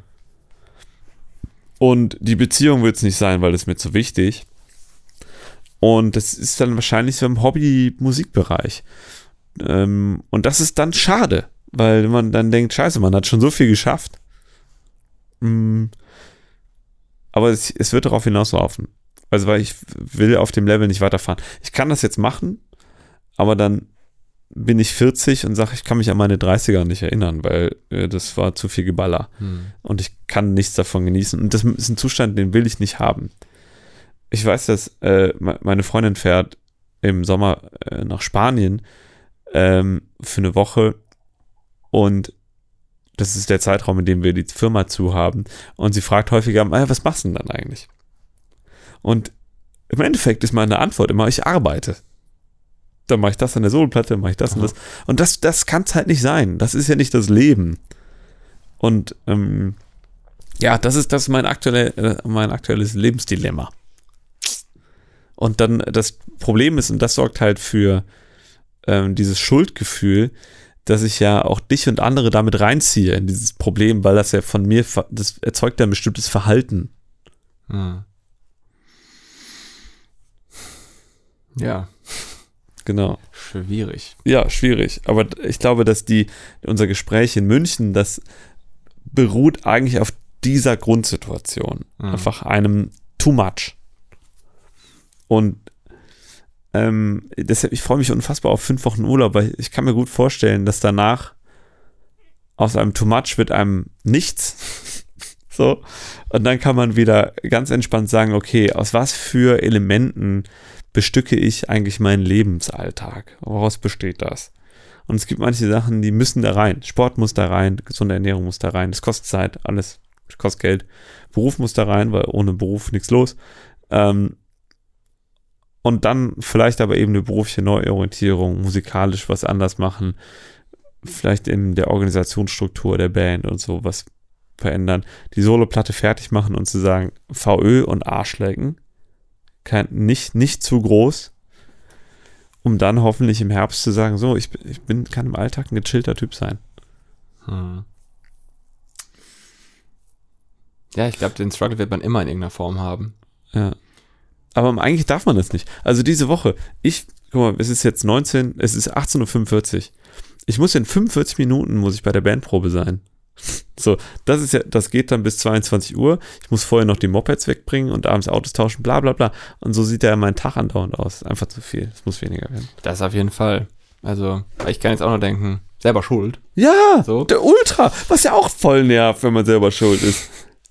Und äh, wenn ich das so höre, denke ich mir so, ja, nee, äh, habe ich dann doch schon auch richtig gemacht. Aber der Punkt ist, äh, und das weißt du natürlich besser als alle anderen jetzt logischerweise, ich hatte ja auch letztens wieder irgendwie so eine komische Depressionsphase. Das, Ja. das Leben bewahrt ja nicht davor, egal wie, Nee, wie man, richtig man glaubt, Dinge zu machen. Das ist das Verrückte. Man denkt ja, das ist total sinnvoll, so zu leben, weil ich, oh, ich kann alles, ich bin 30, ich kann endlich all das machen, was ich will. Und man merkt so, nee, kannst du halt nicht, weil dein Körper steht dir halt physikalisch einfach auch im Weg da. Ähm, und nennen wir es mal depressive Episode, mh, das ist ja auch ein Warnzeichen vom Körper zu sagen, hey, änder das. hm. Stop it. Ähm, und da, da muss man halt auch hören. Und das ist, das ist jetzt halt so. Jetzt habe ich die Zeit, um, um darauf wieder zu hören, ne? weil Mhm. wir jetzt wieder weniger produzieren, in diesen Urlaubszeitraum äh, gehen und so. Und da freue ich mich sehr drauf. Ich auch, auf jeden Fall. Das ähm, Blöde ist nur, da kommen wir wieder zu so Themen von ganz am Anfang oder im Mittelteil, dass, und das war bei Valkyren auch schon so, ähm, wir dadurch vielleicht in so eine Diskrepanz kommen, im, ich will eigentlich mehr sowas machen und du willst eigentlich weniger sowas machen. Ja, aber das ist, das Problem ist, es ist so eine, ähm, es ist ein ambivalentes Gefühl. Ähm, ich würde am liebsten alle Auftragsproduktionen, die wir machen, in die Tonne kloppen und nur noch das machen, was wir so machen. Unsere Sokolokos und Valkyren drehen. Mhm. Super geil. Weil das würde, wenn das, wenn das finanziell funktioniert. Weil man hätte grundsätzlich das Gefühl, man arbeitet an was Sinnvollem. Man kämpft seine eigenen Kämpfe aus und nicht die von anderen. Und wird im besten Fall dafür entlohnt. Aber aktuell habe ich das Gefühl, man muss ja eigentlich so weitermachen mit, mit, mit den Bestandskunden und Bestandsaufträgen, um also halt das Geld zu haben, um diese anderen Sachen zu machen und auch die Zeit, die es eigentlich nicht gibt. Und davon redest du ja auch schon länger, diesen Teufelskreis müssen wir brechen. Das ist eigentlich die Aufgabe der zweiten Jahreshälfte von 2023, zu sagen, wie schaffen wir es, Filmförderung etc. für uns zu nutzen. Ja. Und ich hoffe, dass Sokoloco eben als Eintrittskarte groß genug ist, dass Fördertöpfe sagen, okay, die Leute können das. Das sind die neuen, coolen, interessanten Menschen, die man supporten sollte, weil da kann noch viel Gutes kommen. Das ist der Eindruck, den man jetzt transportieren muss. Ähm, ob das dann am Ende funktioniert, I don't know. Aber dafür, in, insofern hast du auf jeden Fall recht, da muss jetzt Arbeit investiert werden. Ja. Und das ist halt auch der Punkt. Wir müssen natürlich, logischerweise, gerade jetzt in der zweiten Hälfte, unsere Auftragsproduktion mit Geld, die werden weiterlaufen. Müssen sie. Müssen ja, sie genau. Ist ja auch fein. Ist ja nicht so, als würden wir, ich will das nochmal betonen, wir sind in einer unfassbar privilegierten Situation mit wirklich eigentlich sehr, sehr coolen Jobs. Gut, gut Äh, das ist, bezahlten Jobs. wir, haben, wir haben Zero-Word-Problems im ja, Endeffekt. also wirklich, es ist, äh, ist schon eigentlich so eine Spitze des Eisbergs. Voll. So. Ähm, das ist die falsche Metapher gewesen. Aber ich hoffe, ihr wisst, was ich meine. Wir sind schon ziemlich an der Spitze angekommen. Ähm, ich denke halt eben trotzdem, dass man jetzt nicht anfangen darf zu sagen, wir müssen mehr Produktion finden, um uns finanziell abzusichern, sondern genau das Gegenteil, zu sagen, wir nehmen nichts an, was wir nicht wirklich müssen, weil es Zeit klaut für die eigene Sache. Genau, also man müsste eigentlich sagen, und das wissen wir ja, was kostet uns der Apparat im Monat, das müssen wir reinfahren und den Rest der Zeit muss man halt an Zukunftsplänen arbeiten. Ja. Und da, wir sind halt eigentlich dann doch wie eine Band. Wir wollen einfach auf geileren Festivals spielen. Ja. So, wir wollen den geileren Gig. Größere Tour. Genau. Und, und das heißt halt Klinken putzen an den richtigen Klinken, etc. Für mich bedeutet das, und das finde ich ist das Interessante, wir müssen jetzt eigentlich mal für uns zu zweit so einen Termin machen. Da muss ich so kurz was zu erzählen. Zu Koloko, wir haben ja diese tolle Collage am Anfang. So Mhm. ein, und die haben wir uns zu zweit ausgedacht in einem Café und haben einfach so einen Kaffee getrunken und saßen so irgendwie in der Öffentlichkeit rum. Und irgendwie war das ein geiles Setup. Äh, und das mit das Kreativste am ganzen Film bei entstanden, Ja. innerhalb von zwei Stunden oder so. Ja, Und eigentlich müssen schon, wir, ja. vielleicht waren es drei, aber wir müssen eigentlich so ein Setup nochmal machen und sagen, okay, wir setzen uns hin und schmieden den Plan, aus dem To-Dos entstehen. Dass man Ja. sagt, okay, du schreibst jetzt die Filmförderung an, du schneidest das fertig, du machst die Website so und so. Ähm, und dann wissen wir, okay, wenn wir, wenn wir da so Schritt für Schritt durchgehen, dann kommen wir hoffentlich irgendwie weiter. Ich glaube, das, Ja. das wäre jetzt cool, oder? Definitiv. Ich finde auch, dass das mit dem, ähm, mit diesem Collagen-Meeting, ich finde, das war halt richtig nice. Weil das war, äh, man muss dazu sagen, wir hatten davor so eine Art Clinch, würde ich das mal nennen, so eine kleine kreative Gegenrichtung. Ich weiß nicht, wie ich es mir schreiben soll, aber ich hatte. Ich ja, hatte aber halt, kannst ja mal ausformulieren. Wir haben einen Testdreh gemacht. Genau, Ähm, also ich fange mal noch weiter vorne an. Es gibt diese Collage am Anfang von so Coloco und ich hatte von Anfang an das Gefühl, da kann man irgendwie einen draufsetzen. So, nicht, nicht so, wie man es immer macht, sondern irgendwas Geiles. Und ich hatte dir was vorgeschlagen, was ich nice fand. Mhm. Aber du hattest das irgendwie vielleicht anders gesehen oder nicht so ganz ähm, Nee, nicht verstanden. Nicht verstanden. Und äh, dann haben wir so einen Testshoot gemacht, ohne den gut genug vorzubereiten. Eigentlich hätte man nämlich dieses Gespräch, was wir später hätten, vorher schon mal gehabt Ja. haben müssen. Und dann sind wir da so ein bisschen aneinander geraten, klingt hart, aber halt so, wo man gemerkt hat, das äh, vibet hier gerade nicht. So, und dann war ich an dem Punkt, wo ich dachte, okay, komm, ich scheiß drauf, dann machen wir es halt einfach so wie immer. Am nächsten Tag dachte ich mir, nee, es kann es einfach nicht sein. Und Wobei aber ich ja auch sagte, nee, Marius, lass uns mal, darum geht's ja gerade, lass uns nicht jetzt stoppen, Genau. weil wir clinchen, sondern lass uns doch äh, daran arbeiten, dass das geil wird. Genau, dann haben wir Ähm, diesen Testshoot ja auch irgendwie gemacht, aber ja. eigentlich war mir in dem Moment klar und ich glaube dir auch so richtig führt das nirgends hin. Mhm. Und dann dachte ich halt so, anstatt jetzt zu sagen, scheiß drauf, wir lassen das, sag ich so, hey Joscha, vergiss die Idee, die ich gehabt habe, lass uns bei Null nochmal anfangen, aber lass uns gucken, dass wir das Ding irgendwie geil machen. So, ich habe das Gefühl, das wird das richtig raushauen. Und unter dem Aspekt haben wir uns dann wirklich zusammengesetzt, bei Null angefangen und was, wie ich finde, sehr, sehr Geiles gemacht, was dann auch vom Drehtechnischen her, ich finde, das war der geilste Tag. So einfach, weil die, die Shots waren irgendwie nice. Es hat irgendwie, plötzlich war es halt so viel gezielter der Kunst hinterherrennen. So während viele andere Dinge in Dialogen, klar, da ist halt Schuss gegen Schuss totale, das ist irgendwie normal, ist okay. Aber dann war das so, wo man sagt, jetzt macht man mal den geilen Shit und weiß ich nicht, ich fand das richtig, richtig cool. Es hat ultra gebockt und von sowas würde ich gerne viel mehr machen. Dass Ja. man halt einfach sagen kann, hey, ähm, man, man macht Dinge halt irgendwie geil. Ja.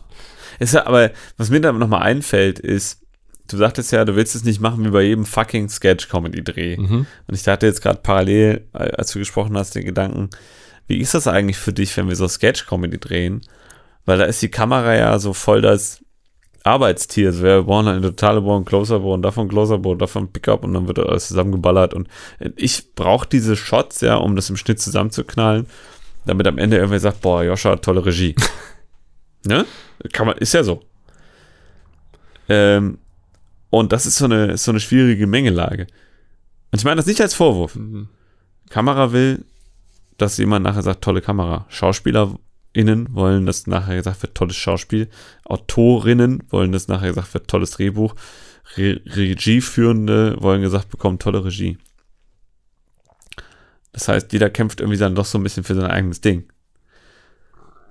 Und ich glaube, und das ist auch so ein Learning aus diesem Jahr, es funktioniert immer dann nicht, auf einer emotionalen Ebene, wenn irgendwer für sich vorprischt. Sondern eigentlich muss man sich immer, man muss eigentlich Probleme an die große Glocke hängen und sagen, wie können wir das zusammen lösen? Und wenn dann zum Beispiel wir zwei in der Interaktion oder zusammen mit dem Gewerk Ausstattung anfangen, kreativ zu werden, sind meistens alle an Bord. Die Ideen werden geiler und man schafft ein Gesamtkunstwerk. Und ich glaube, daran müssen wir uns nochmal gewöhnen, auch zu sagen, für diesen Collagentag, es war clever, dass wir zu zweit zusammengesessen haben. Aber wir müssen das eigentlich immer machen und vielleicht auch andere Leute hinzuziehen. Hm. Ich glaube, ich kriege besseres Schauspiel, wenn ich die Leute früher Ja, involviere, jeden. inhaltlich involviere und nicht sage, so, das sind die Zahlen, die du bitte so machst, wie ich mir die vorgestellt habe. Hm. Los. Ah, das war nicht so, wie ich das wollte. Nochmal. Das ist ja nur frustig. Ja. Ähm, und vielleicht, ähm, ich, ich glaube, erstens ist das eine Grund, warum das deutsche System so krankt und die deutschen Filme. Und zweitens glaube ich, dass wir uns damit abheben können. Damit könnte man andere Inhalte schaffen. Geileren Shit. Ja, glaube ich auch. Um auf deine Ursprungsfrage rauszukommen, Mhm. bei so Sketchdrehs ist mir persönlich das oft egal. Ich finde tatsächlich, dass bei Sketchen ja die Kamera teilweise noch ein lustiges Mittel sein darf. Und Ja, nur- mehr als bei einem Krimi oder so. Genau, ich meine, wir, wir nutzen auch im Endeffekt äh, den gleichen Pool aus zehn ähm, Tricks immer wieder. Und das finde ich auch, ist ja auch fein, ne? Das ist halt Handwerk. Ja. Und man muss ja auch sagen, ähm, dass die Sketche, die uns vorgesetzt werden, da geht's ja oft nicht um, äh, also da, da könnte man jetzt irgendwie sagen, ja, wir machen hier eine Sliderfahrt und pressen das da irgendwie rein, aber es wäre dann halt vielleicht sinnlos. So. Äh, deswegen war ich da so ein bisschen epicht drauf bei unserem eigenen Ding, wo ich das Gefühl habe, da passt das hin. So, da können wir, können wir einen draufsetzen, können Mhm. wir drüber gehen. Ähm, ich ich habe halt das Gefühl, das, das ist doch der Grund, eigene Sachen zu machen, um halt Zu zeigen, was man eigentlich kann. ja, und zwar in, in allen äh, Dingen, wo ich dann auch denke, will ich dir vielleicht, wenn du das nächste Mal sagst, ich schreibe jetzt was, ich sage, denk, denk mal wieder auch Bilder direkt mit, ne? Weil du ja auch, Mhm. du bist ja selber Kameramann, im, auch wenn du jetzt aktiv nicht mehr so viel machst. Aber die, die Denke habe ich schon, ja. So äh, kann man, kann ich dir trotzdem vorstellen, dass wenn du da direkt dich hinsetzt und äh, irgendwie Ideen hast, so wie du jetzt sagtest, mit irgendwie Lichtwechseln und was weiß ich nicht was, solche Dinge, die kann man ja und die müssen im Buch mit eingeplant werden, sonst Ja. macht das keinen Sinn. Ja. So, natürlich kann ich sagen, hey, wir können hier einen Lichtwechsel machen, aber vielleicht ist das dann komplett random und für den Arsch. So, wenn es halt fürs Buch nicht funktioniert. Und die Sketche, die wir vorgesetzt haben, die haben das nicht. Da geht's um Witze, die serviert werden. Ja, ja, Textwitze. Textwitze. Ja. And that's it. Und wenn man dann irgendwann mal die Möglichkeit sieht, sagt, oh, schön, wir machen hier ein Vertigo oder sowas. wow, ja, ja. Selbst die stehen ja oft schon im Buch dann drin, weil die AutorInnen, mit denen wir arbeiten, natürlich auch äh, mit den gleichen zehn Handwerkssachen halt arbeiten, wie, wie das alle tun. So. Ja.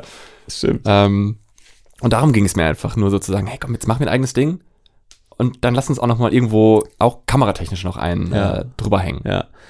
Und ich, ich finde nochmal, ich finde, es war angebracht an der Stelle. Ich finde nicht, dass das jetzt in der Collage irgendwie erzwungen oder Nee, ganz im Gegenteil. Ich finde es also mega sinnvoll. Ich, ich meine das nur ernst, wenn ich sage, ich habe deine Idee nicht verstanden Ja, am. Anfang. das ist ja auch okay. Und ich glaube auch, dass die Idee, das, was wir dann daraus gemacht haben, dass das richtig geil ja, war. auf jeden Fall. Und dann, dass ich sage, da ist dann Synergie doch einfach wieder gut. Ja. Ne? Zwei Gehirne denken, wenn sie gut kommunizieren, besser als eins. Genau. Und da komme ich wieder zu dem Thema Kommunikation. Ich bin froh, dass wir da beide nicht stur geschaltet haben ab einem gewissen Punkt, sondern Ja. das halt nochmal bei diesen, bei Nullpunkt ansetzen, das auch durchgezogen haben.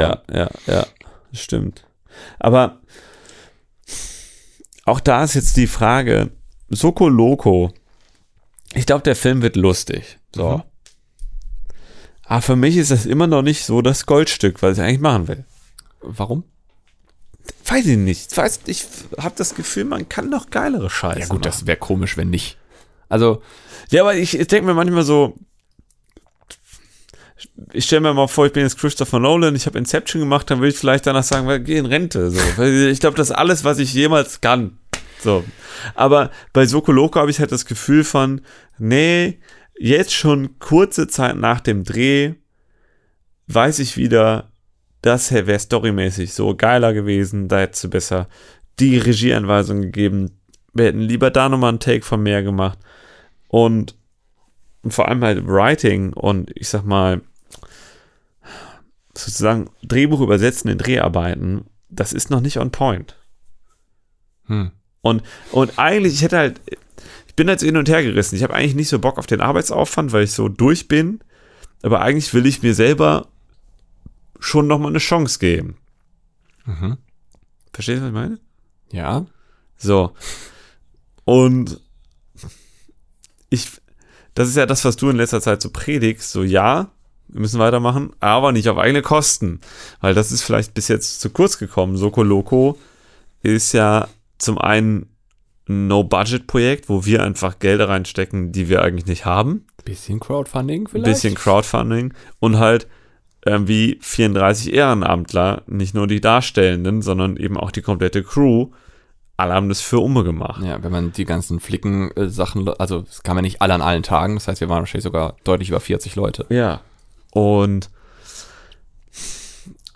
halt, wenn man jetzt auch mal so einen Film hätte, wo man sagt, man schöpft aus den Vollen, wenn man Kohle hat und so. Ich will das schon. Ich will da eigentlich jetzt, will eigentlich das nächste Ding wieder machen. Ähm, aber am liebsten, und da gehe ich, das siehst du wahrscheinlich genauso halt, als reiner Künstler, nicht als Produzent. Mhm. Das wäre Traum. Ich, ja, muss man schauen, wie realistisch das direkt für das nächste Projekt ist. Ich fände es auf jeden Fall schon mal schön, wenn wir es nicht voll zahlen müssten selber. Das wäre für mich schon mal ein ganz, ganz toller Aspekt. Weil, äh, wenn man jetzt sagt, wir wollen direkt im nächsten Halbjahr wieder loslegen, wo soll die Kohle herkommen? Ja, Ich- gar nicht. äh, will da trotzdem noch zwei Dinge zu loswerden. A, bei Soko Loco, und ich glaube, da kommt vielleicht auch ein bisschen dein Frust, nenne ich mal, her, ähm, war ja gerade in der V1 ein sehr kleines Projekt. im Verhältnis zu dem, was es wirklich geworden ist. Ne, es war ja eigentlich gesagt von wegen, hey, lass uns ein kleines Ding machen, was wir in zwei, drei Tagen drehen können. Und das war bei Valkyren ja auch schon so. Und ich glaube, das ist ein ganz großes Problem. Die Projekte bleiben nie klein. Das macht mir auch schon länger Sorge, weil ich denke, dass uns kleinere Projekte häufig besser tun würden. Ähm, aber sobald man natürlich sich committet auf ein Projekt, will man es dann plötzlich auch geil machen. Ja, ja, und, dann, voll. und dann wächst das einfach. Und auch wenn das jetzt bei Sokoloke wieder cool ist, macht es mir halt trotzdem ein bisschen Sorge, dass wir es einfach nie schaffen werden, uns an unsere eigenen Rahmenbedingungen zu halten. Ähm, weil wenn man jetzt sagt, okay, als nächstes machen wir ein kleines Projekt und dann passiert wieder das Gleiche. So, weißt du, was ich meine?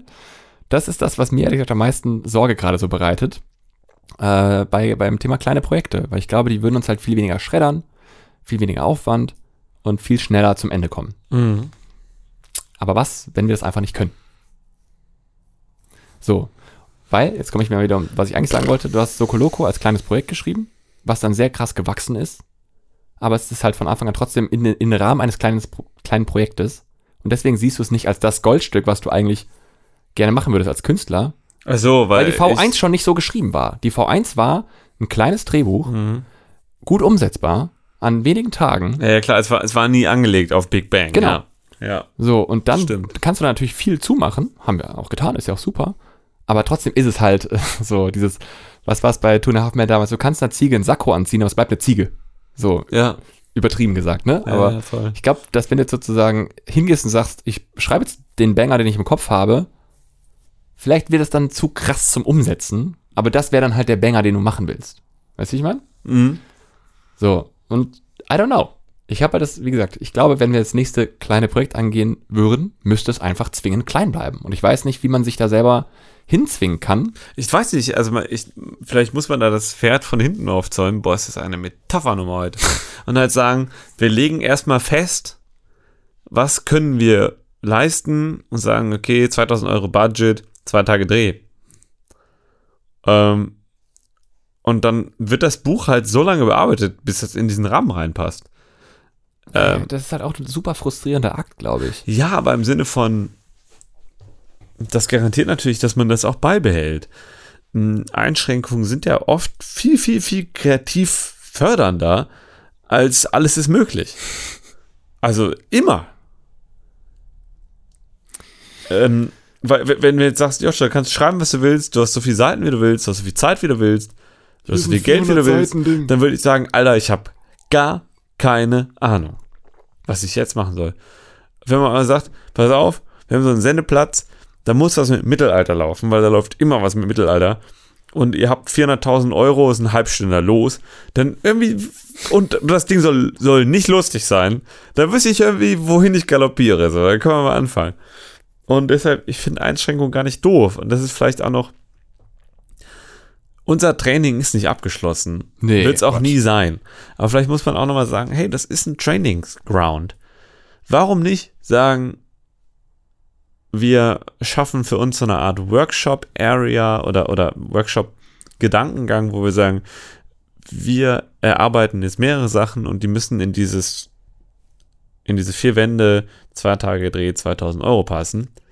Und es wird so lange daran immer wieder gedoktert, bis man irgendwann sagt, ey, das ist ja eine geile Idee, das funktioniert, das kostet nichts, es wird cool aussehen, es wird gut unterhalten und es ist in diesem Rahmen machbar. Äh, anstatt halt zu sagen, ah, der Joscha hat gerade Dünnpfiff, der hat die erstbeste Idee aufgeschrieben, lass uns das mal producen. Das ist ja auch so ein Fehlgedanke. Also man kann ja auch Drehbücher herstellen und sagen, ja, die machen wir halt nicht. Ja. Ah, Das finde ich halt aus meiner Sicht einfach schwierig. Weil dann bin ich ja der Buhmann am Ende. Nee, das ist eben der Punkt. Wenn wir beide zusammen die Parameter festlegen und mit reingespucktem Handschlag wird festgemacht, wir machen nur das, was in die Parameter reingeht, dann bist du ja nicht du der Buhmann, sondern ich sag vielleicht, ich sitze nachts am Laptop und tippe und äh, vielleicht denke ich nach bei Seite 8, nö, ich will jetzt, dass das 40 Seiten wird, weil die Geschichte ist geil in meinem Kopf und ich schreibe das einfach runter. Ich zeig's dir, aber halt, sag von vornherein, das ist jetzt nichts für das, was wir vorhaben, aber es ist trotzdem ein geiles Buch, kannst du mal lesen. Lass uns das zur Filmförderung geben. Das, ist- das ist halt vielleicht besser. Hm. Und nicht sagen, Marius, ich bin sauer, wenn wir das nicht drehen. Das muss man ja nicht machen. Okay. Ja. Klingt nach einer schönen Theorie. Ich zweifle es noch so ein bisschen an, dass das gut klappt. Aber wäre schon Ja, nice. Why not? Ich meine, wir haben ja schon auch Sachen hergestellt, die super knackig kurz waren. Also der Porsche-Spot ist ein Beispiel, Spec-Spot-Comedy-Nummer, die wir selber gemacht haben. Oder auch der ähm, Horrorfilm ist ja auch voll. Also da war ja ganz klar, okay, wir brauchen ein Motiv, ja, Tonstudio, bumm, reingeschrieben. Ja. Witzigerweise war ja so Works. Am Anfang auch genau das gleiche Prinzip eigentlich. Wir hatten einen Partner, äh, wir hatten ein Budget Ja, stimmt. und ähm, wir haben das weder mit dem Partner noch mit dem Budget gemacht. nee, äh, keiner versteht, warum wir nicht, ähm, was? Richtig Keiner will mit uns arbeiten. Ich Warum? finde es auch gut, wir, wir sind einfach, ehrlich gesagt, als Geschäftsführer so schlecht, Ja. So, wir haben einfach Glück, dass wir so konstant unser Geld verdienen, aber in solchen Sachen sind wir so richtig kacke. Also wir sind vor allem beschissen. Also ich bin wirklich, ich beziehe das jetzt mal auf mich. Ich bin wirklich ein beschissener Influencer. Ich merke das immer wieder. Ich habe äh, ich habe so ein Filtersystem, ein ND-Filtersystem für die äh, R6. Also nicht speziell für die R6, aber ich nutze das an unserer R6 seit Monaten und ich habe inzwischen drei äh, E-Mails von denen im Postfach von hey, äh, wo bleibt eigentlich dein Video? Ah, Ich muss das jetzt diese Woche unbedingt mal machen. Ja, Es tut mir auch richtig leid. Ich habe in meinem, da war ich übers lange Osterwochenende, da war ich vier Tage lang im Urlaub. Bam, jetzt habe ich es endlich. Karina, du musst mich nicht mehr erinnern. Wir waren in Frankreich. Und da habe ich schon äh, Aufnahmen für diesen Filter. Äh, habe ich gerade, was ich da gemacht habe. aber Ich war bei der Familie. Ja, okay. Hm. und äh, das Video ist einfach nie gekommen. Oh, damn. So, und äh, so ist es leider mit sehr vielen Influencer-Sachen. Sorry an alle potenziellen Partner, die wir da draußen haben. Äh, ich bin sehr gut. Sehr zuverlässig. Schickt mir euer Zeug und äh, gebt mir Geld. Top, so läuft das. Ja. Okay, Tja. boah, ey. Boah, wir haben eine ganz schön lange Folge heute, ganz schön viel Schwall und du Shit, musst ja. in 10 Minuten äh, Da sein. Liegt dir noch irgendwas auf dem Herzen? so viel, aber ich glaube, das müssen wir jetzt langsam auf eine nächste Folge vertagen. Vor allem, weil ich auch irgendwie keinen Bock mehr habe zu reden. Ich weiß nicht, wie es dir geht. Hm, Ich bin, hab mich gerade so festgelabert, ich finde noch ein Weilchen. Aber ich muss wirklich ähm, Requisiten zurückbringen jetzt. So, mache ich das mal. Also, vielen Dank fürs Zuhören. Ähm, sorry für diese etwas äh, komplexere Folge über äh, überwiegend, glaube ich, mein Innenleben Ich glaube alles. und deinen Kommentar. So war's. Und irgendwann hörst du dir die Folge dann beim Joggen an und denkst dir, ah nee, der Marius hat doch ganz schön viel gelabert, ich habe noch nicht zugehört. Geht mir oft so, ne? Same. Immer wenn man sich denkt, was sag ich denn gleich? Und dann so, fuck, wofür, worüber redet er? Und dann immer so, ja. Ja. Das sehe ich. Ah, ich bin dran, okay. Ich sehe das anders. Äh, hoffentlich. Ja, äh, wie immer, äh, schreibt uns gerne über die gängigen Kanäle, Instagram, at Joscha Seehausen oder at Marius Milinski. Äh, gebt uns gerne fünf Sterne, auf welcher Plattform ihr auch immer das hier hört. Außer die Plattform hat zehn Sterne, dann gebt uns zehn. Ähm, Gebt uns doch einfach Sterne bei Google Maps. oh Gott, könnt ihr auch machen. Und äh, ja, bevor wir jetzt fünf Wochen in Urlaub gehen, schaffen wir bestimmt noch ein paar Folgen. Ja, das denke ich auch. Nö, spricht ja gar nichts dagegen. Lange Pause. Ich musste kurz mal überlegen, ob das geht, aber dann hat mein Gehirn reagiert und hat gesagt, ja. Ja. Ähm, ich würde nämlich gerne noch mehr über die Produktion Sokoloke reden. Ja, auf Da jeden sind ja Fall. noch viele Sachen passiert, das ist jetzt ein jetzt bisschen gar nicht über der Soko Loco. Strecke geblieben. So richtig gesprochen. Ja. Daher, ja, definitiv. Okay, ihr Lieben, vielen, vielen Dank. Bis bald. Tschö.